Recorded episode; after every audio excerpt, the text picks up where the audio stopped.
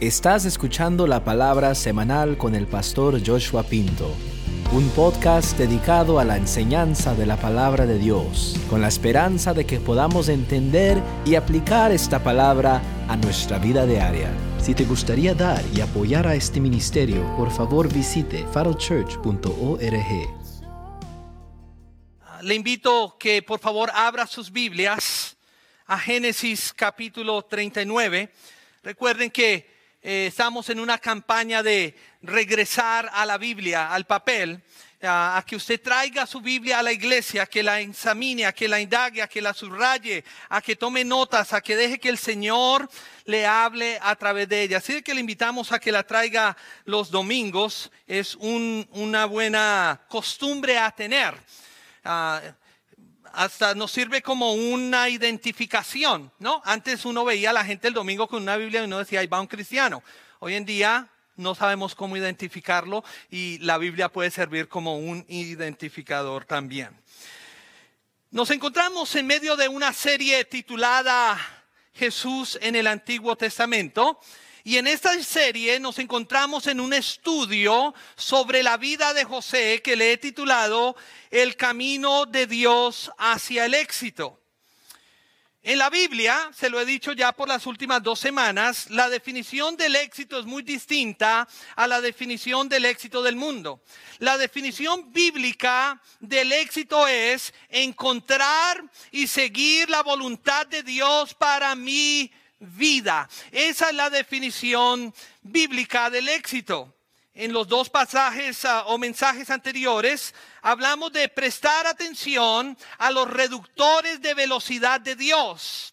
Y también la semana pasada hablamos de cómo sobrevivir los hoyos de la vida.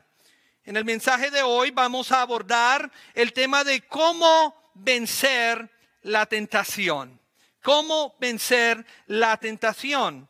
Porque en el, camino largo y sinuoso de Dios hacia el éxito hay muchas señales que nos dan dirección. Mientras que conduces por una carretera, a veces las señales de tráfico pueden ser bastante confusas, ¿cierto? Vi una señal de tráfico que decía solo entrada, pero abajo con las palabras pequeñas decía no entrar. Ah, también hay señales de tráfico que suenan tontas porque son obvias. Una señal de tráfico decía precaución, agua en la carretera y estaba lloviendo. Ah, y a pesar de que algunas señales de tráfico sean confusas o tontas, todo el mundo entiende lo que una señal de pare significa, ¿cierto que sí? Aunque yo he visitado algunos países en Latinoamérica donde la señal pare es solo una sugerencia. Pero sea como sea, es muy peligroso saltarse una señal de pare o alto en algunos otros países. De la misma manera, tampoco podemos ignorar las señales de pare de Dios.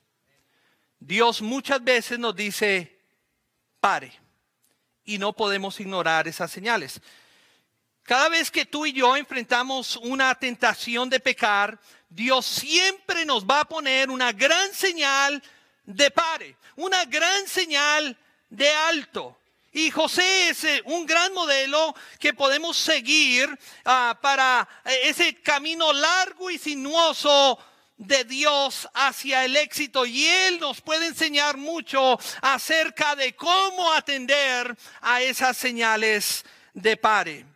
Así de que en Génesis 39, 1 al 12, leemos cómo José reconoció ah, esa señal de pare cuando él enfrentó la tentación. Se lo quiero leer. Génesis 39, 1 al 12 dice de la siguiente manera. Llevado José a Egipto, Potifar, un hombre egipcio, funcionario del faraón y capitán de la guardia, lo compró de mano de los ismaelitas que lo habían llevado allá. Pero el Señor estuvo con José y el hombre tuvo éxito. Él estaba en la casa de su señor, el egipcio, quien vio que el Señor estaba con él y que todo lo que él hacía, el Señor lo hacía prosperar en su mano. Así halló José gracia ante los ojos de Potifar y le servía. Potifar le puso a cargo de su casa y entregó en su poder todo lo que él tenía. Y sucedió que desde que puso a cargo de su casa y de todo lo que tenía, el Señor bendijo la casa del egipcio por causa de José. Y la bendición del Señor estaba sobre todo lo que tenía, tanto en la casa como en el campo. Él dejó todo lo que tenía en la mano de José y teniéndolo a él no se preocupaba de nada, excepto del pan que comía. José era de bella presencia y de hermoso semblante. Y sucedió después de estas cosas que la mujer de su señor puso sus ojos en José y le dijo, acuéstate conmigo.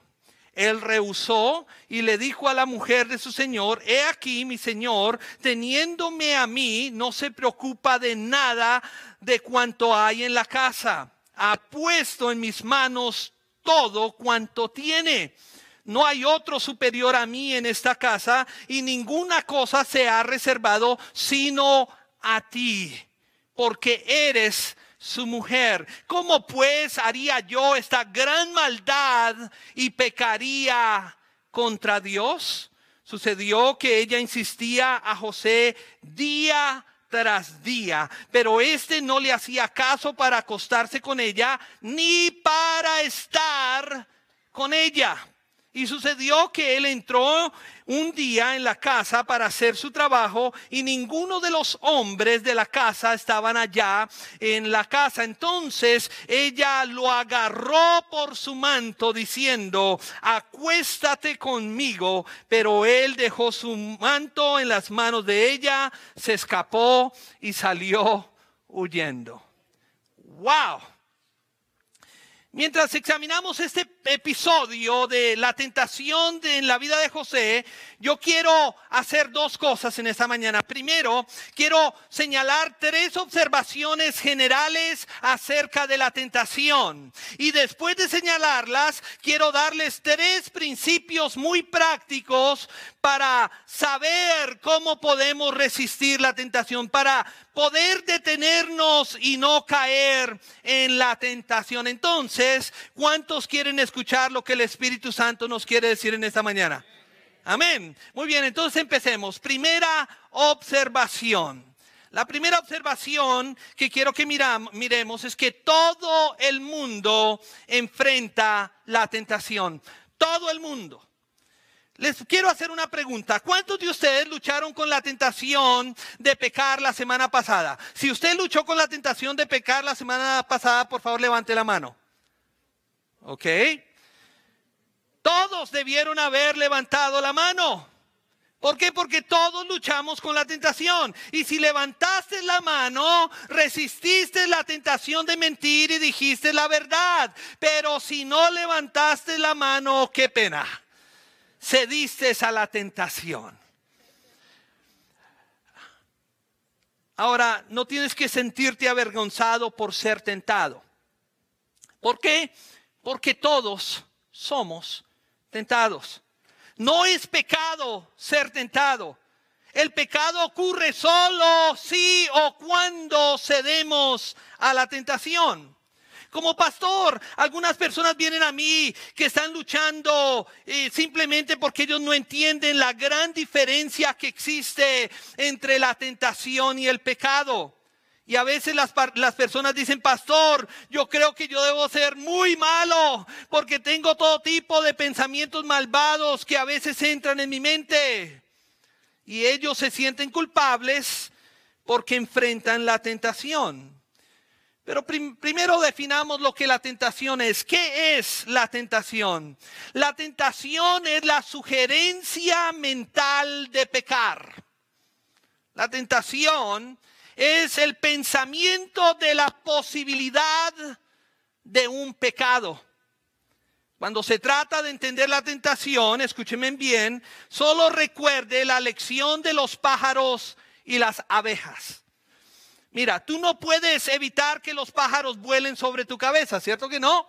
Pero sí puedes evitar que ellos construyan un nido en tu cabello. En mi caso no, pero bueno, en algunos de ustedes sí.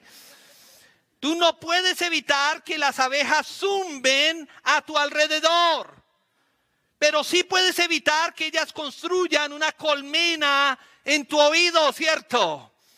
En otras palabras, no puedes evitar que los pensamientos tentadores vuelen por tu mente y zumben a tu oído, pero sí puedes evitar que los pensamientos tentadores se alojen y se queden allí. Ahora, cuando menciono que todos enfrentamos la tentación, me refiero todos. Incluso Jesús tuvo que lidiar con la tentación.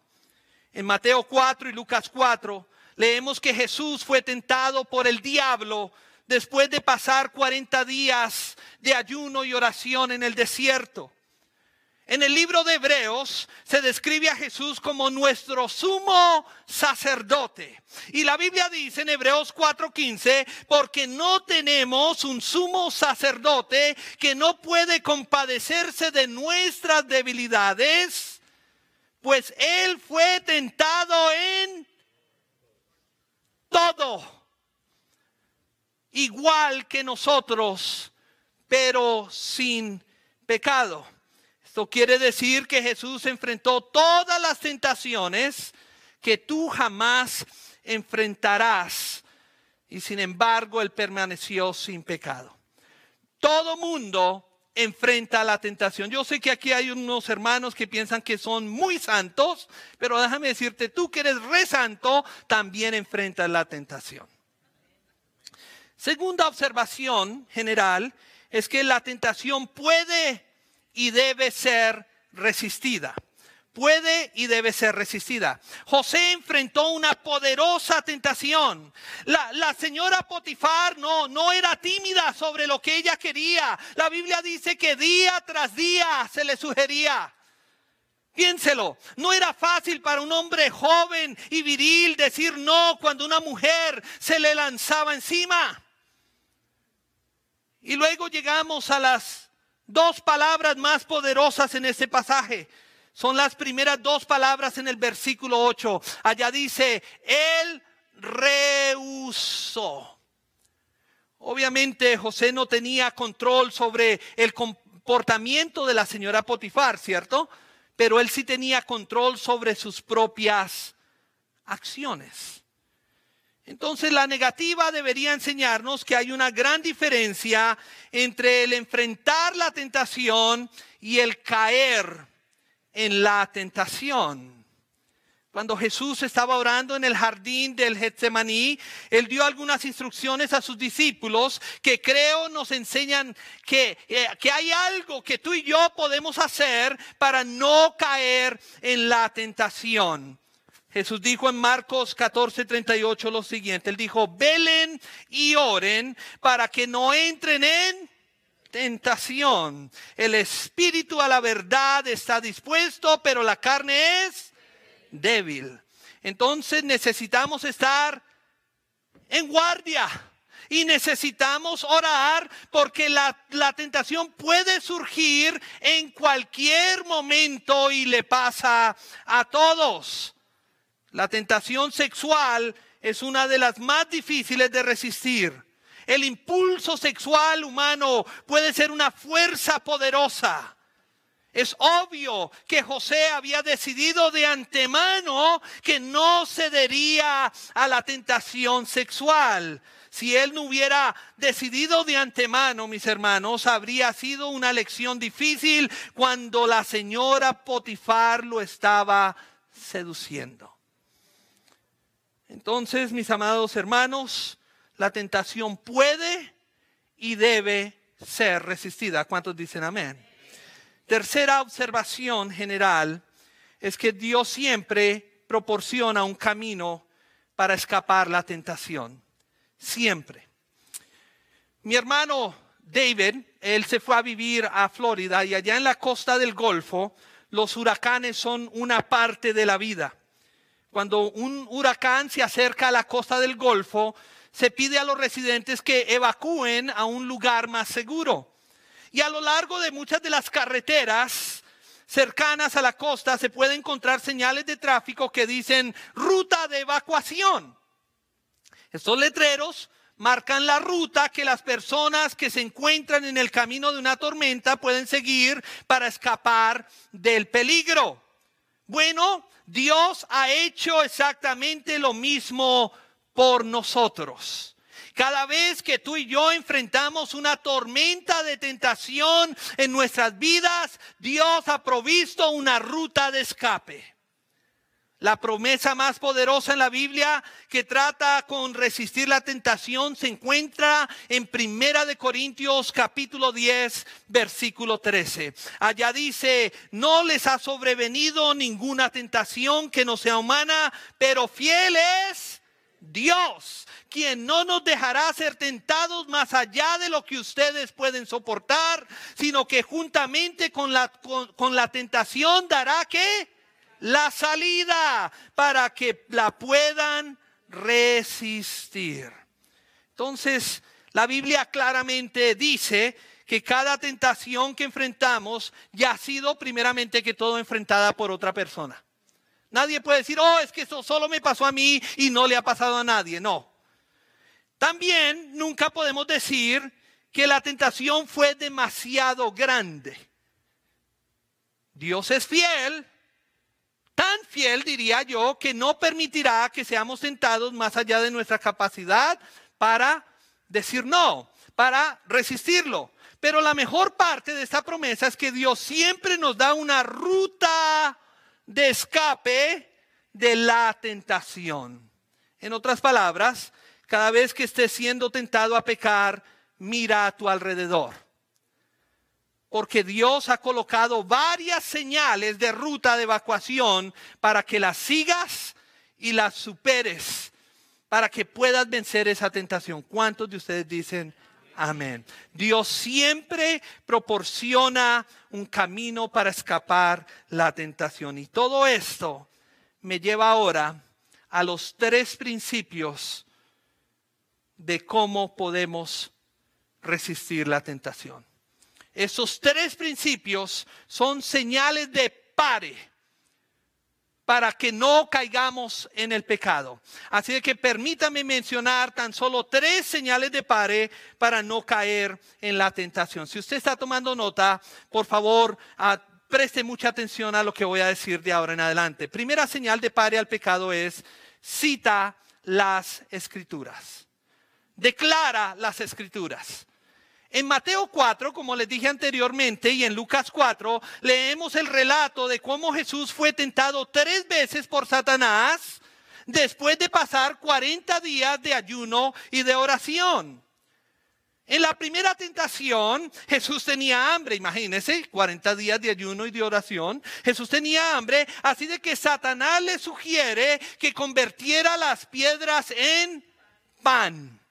Pero Jesús dijo, escrito está, no solo de pan vivirá el hombre, sino de toda palabra de Dios. Ustedes saben que estaba citando Dios, Jesús. Jesús estaba citando Deuteronomio 8:3. Después, Satanás le mostró a Jesús todas las riquezas del mundo y le prometió que él podía tenerlas si tan solo se postraba y lo adoraba. Pero Jesús le dijo, vete de mí, Satanás, porque escrito está, al Señor tu Dios adorarás y a Él solo servirás. Jesús estaba citando Deuteronomio 6:13. Y en la última tentación, como Jesús todavía no había comenzado su ministerio terrenal, Satanás le sugirió un gran truco publicitario de saltar desde el pináculo del templo. Pero Jesús le dijo, dicho está, no tentarás al Señor tu Dios. Jesús estaba citando Deuteronomio 6, 16. En cada caso, Jesús derrotó a Satanás citando un pasaje de Deuteronomio. Ahora, debido a que Jesús era Dios en la carne, Jesús fácilmente pudo haber prescindido de Satanás en un abrir y cerradero de ojos.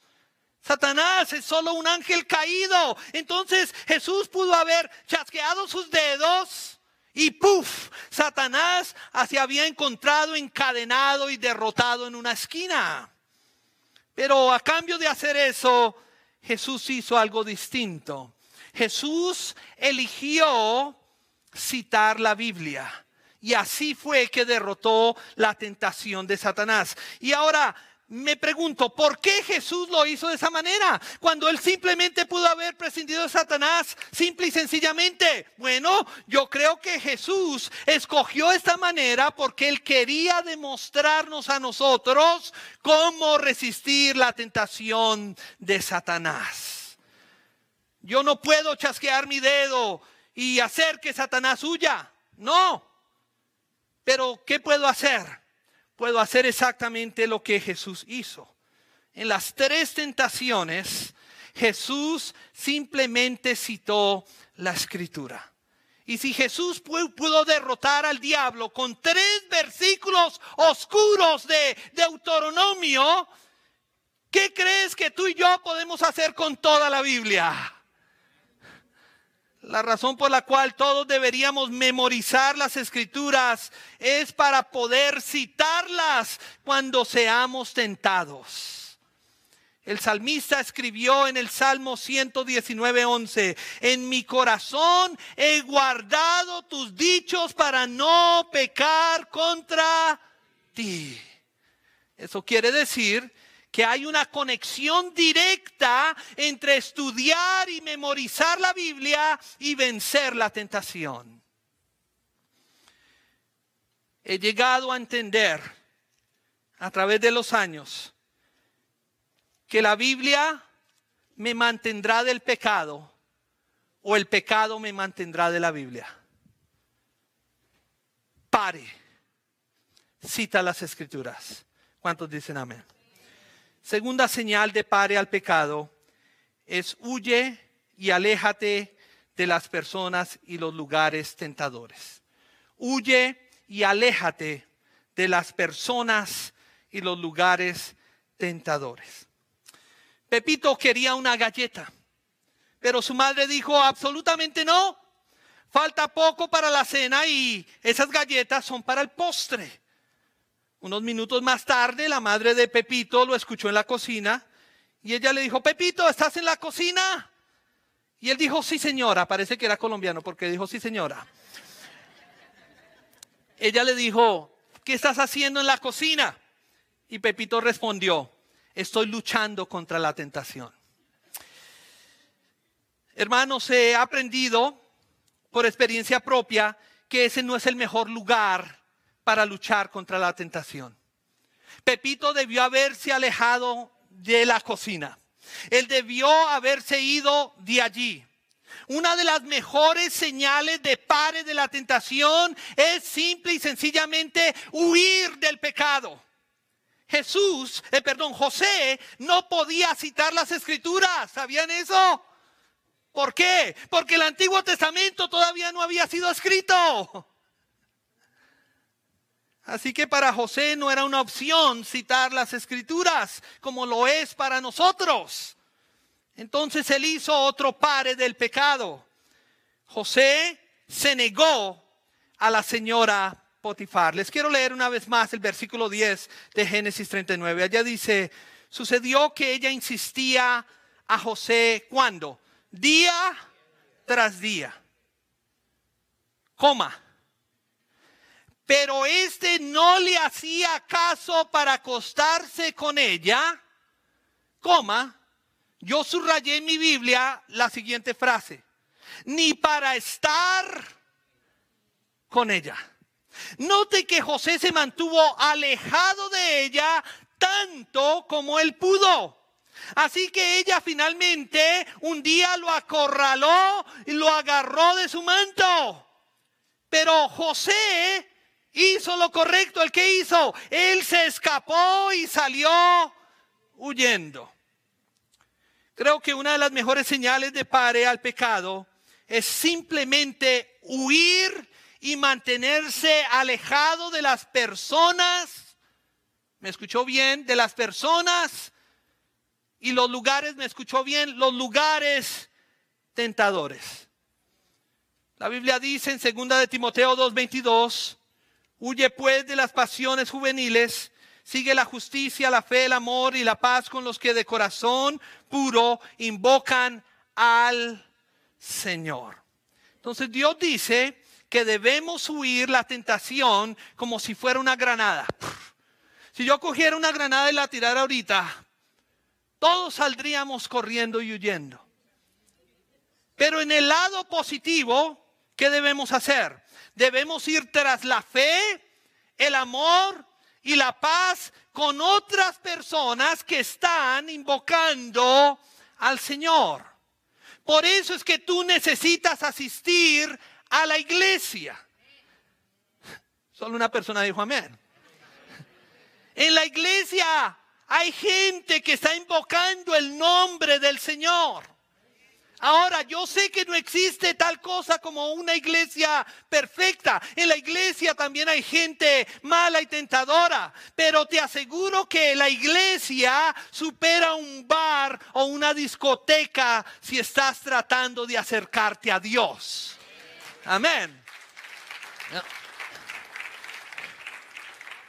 Escucha, si tú estás tratando si tú estás luchando con la tentación de, consumir drogas o beber, no vayas a los bares o a las fiestas donde eso sucede.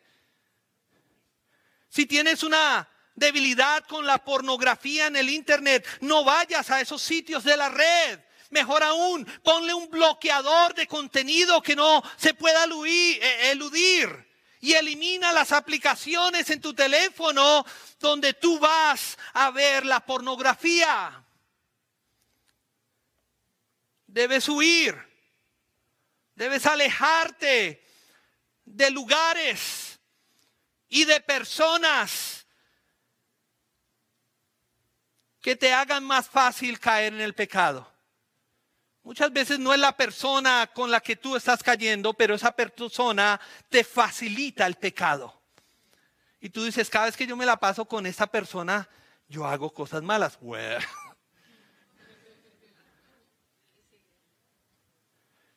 Pare. Huye y aléjate de las personas y los lugares tentadores. ¿Cuántos dicen amén? Amén. Tercera y última señal de pare al pecado, considera el alto costo del pecado. Me gusta la historia del ladrón que rompió en una casa una noche oscura. Él le había estado haciendo inteligencia a la casa y sabía que los ocupantes ya habían salido. Entonces, mientras que se deslizaba por la casa, él escuchó una voz desde otro lugar de la casa que decía, Jesús te ve. Él se detuvo y se quedó quieto por un momento, pero él estaba seguro de que todos se habían ido. Entonces de nuevo escuchó una voz que dijo, Jesús te ve. Parecía que venía de la cocina, así de que el ladrón se deslizó en esa dirección y cuando llegó a la cocina la apuntó con la linterna y vio un loro en la jaula. Y el loro dijo, Jesús El ladrón respiró ah, aliviado y dijo, es solo un pájaro tonto. Entonces cuando el ladrón encendió la luz de la cocina, vio que debajo de la jaula había un pitbull grande. Y el loro dijo, Jesús, atácalo. Ah.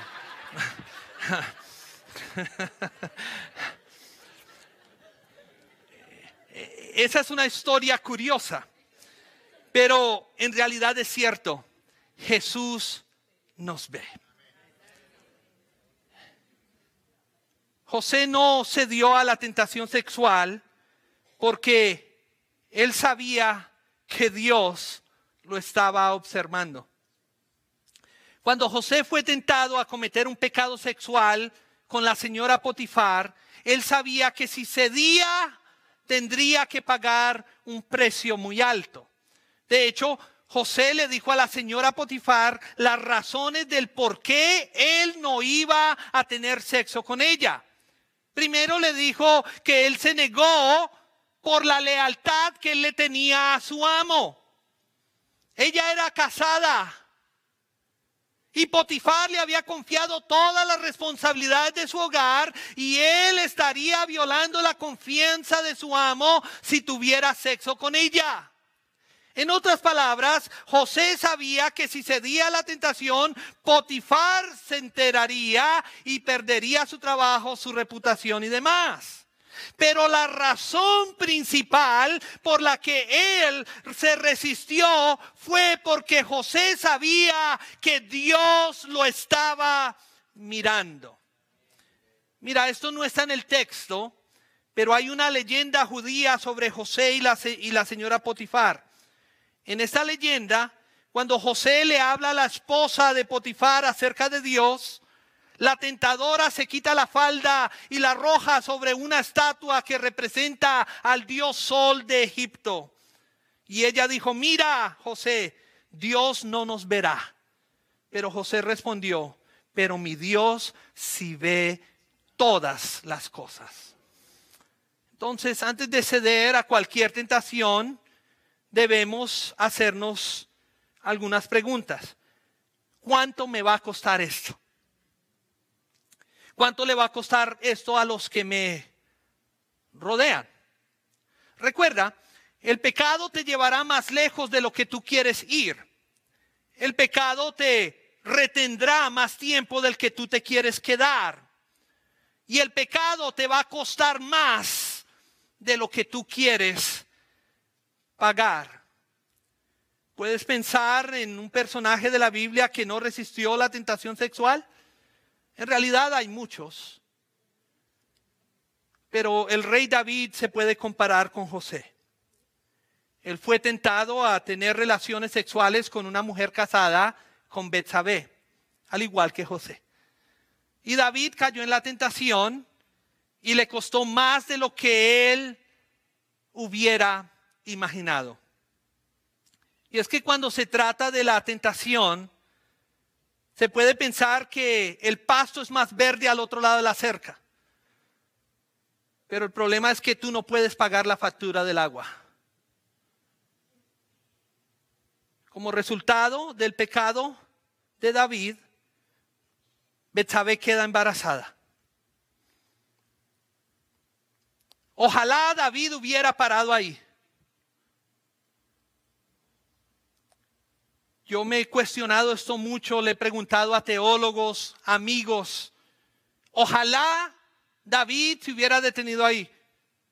Pero David, para encubrir su pecado, se hundió más en el pecado y terminó asesinando a Urias, esposo de Betsabé. Y si tú estudias los siguientes años de la vida de David, fue una triste historia de violación familiar, violencia y asesinato. Un acto de pecado es como una piedra que se deja caer en un estanque. Ella envía ondas que tocan a todos los que te rodean. Pero en realidad es peor que una piedra y ondas. Debes pensar en las consecuencias del pecado como un enorme tsunami que destroza y destruye a los que te rodean. Una gran señal de pare al pecado debería ser que, que te detengas y que preguntes cuánto me va a costar esto. ¿Cuánto le va a costar esto a mi familia? Y creo que cuando enfrentas la tentación hay otra consideración importante. ¿Cuánto le costó mi pecado a Jesús? Mis pecados le costaron a Jesús su propia vida. La Biblia dice en 1 de Pedro 2:24, él mismo llevó nuestros pecados en su cuerpo sobre el madero a fin de que nosotros, habiendo muerto para los pecados, vivamos para la justicia. Mira, cuando Jesús murió en la cruz, Él proporcionó el perdón de todos mis pecados, pasados, presentes y futuros. Entonces, a raíz de la naturaleza eterna de la cruz, Creo que si peco hoy, de alguna manera eso suma al sufrimiento de Jesús hace dos mil años. Sé que mi pecado le añade sufrimiento al corazón de Jesús hoy. ¿Por qué? Porque Romanos 8:34 dice que Él está intercediendo por mí ante el Padre. Y su deseo es que yo sea puro y sin mancha. ¿Necesitas un buen versículo de la Biblia cuando estás siendo tentado? Bueno, en Juan 11:35 dice, Jesús lloró. Ese es el versículo más corto de toda la Biblia. Y es cuando Jesús estaba ante la tumba de su amigo Lázaro. Pero hubo otra vez que Jesús lloró. Mientras Jesús miraba a Jerusalén, la Biblia dice que él lloró a causa del pecado de la gente. En otras palabras, Jesús llora por el pecado. Jesús lloró por el pecado de su pueblo y Jesús llora por tu pecado y por mi pecado. Entonces cada vez que enfrentes la tentación, deberías escuchar lo que Jesús te está tratando de decir a través de, tu espíritu, de su Espíritu Santo. Jesús te está diciendo lo siguiente, escucha, Él te dice, yo nunca pequé, pero conozco el dolor del pecado. Sé lo terrible que es Jesús dice, sentí tu pecado cuando me azotaron. Sentí tu pecado cuando me pusieron la corona de espinas. Sentí tu pecado cuando clavaron los puntillones en mis manos y en mis pies. Sentí tu pecado cuando apostaron por mi única posición. Sentí tu pecado cuando pedí de beber y lo único que me dieron fue vinagre a beber. Sentí tu pecado cuando mi Padre Celestial escondió su rostro de mí. Sentí tu pecado cuando clavaron la lanza en mi costado. Jesús dice, antes de dar ese paso, créame, yo sé del dolor y el costo del pecado. Alto, considera el precio el costo del pecado. ¿Cuántos dicen amén? ¿Por qué no le damos un aplauso fuerte, fuerte al Señor? Quiero concluir en esta mañana. Recuerda, el camino largo y sinuoso de Dios hacia el éxito está plagado de muchas tentaciones. Y todo el mundo enfrenta tentaciones. A mí que nadie me venga a decir, oh no, pastor, yo no soy tentado, yo soy muy santo. No, todo el mundo enfrenta tentaciones de diversas maneras, pero todos enfrentamos la tentación. Nadie es exento de ello. No obstante, la tentación puede y debe ser resistida. ¿Cuántos dicen amén? Y Dios ha prometido que Él siempre va a proporcionar un camino para escapar la tentación. Eso quiere decir que cada vez que enfrentemos la tentación, Dios nos mostrará una señal de pare al pecado, una ruta de escape a tomar. Si quieres experimentar lo mejor de las bendiciones de Dios, no hagas lo que hacen los conductores en Latinoamérica. No te saltes las señales de paro. ¿Y qué vamos a hacer entonces cuando enfrentemos el pecado? Vamos a citar las escrituras. Memoriza versículos de la Biblia. Número dos, vamos a huir y alejarnos de las personas y los lugares tentadores. Y número tres, vamos a considerar el alto costo del pecado. ¿Cuántos dicen amén? Gracias por escuchar. Suscríbete y no te pierdas el episodio de la próxima semana. Si deseas visitarnos, Faro Church se encuentra en 15 Spectrum Point Drive, Lake Forest, California. Nuestros servicios son todos los domingos a las 9 de la mañana. Si te gustaría dar y apoyar a este ministerio, por favor visite farochurch.org.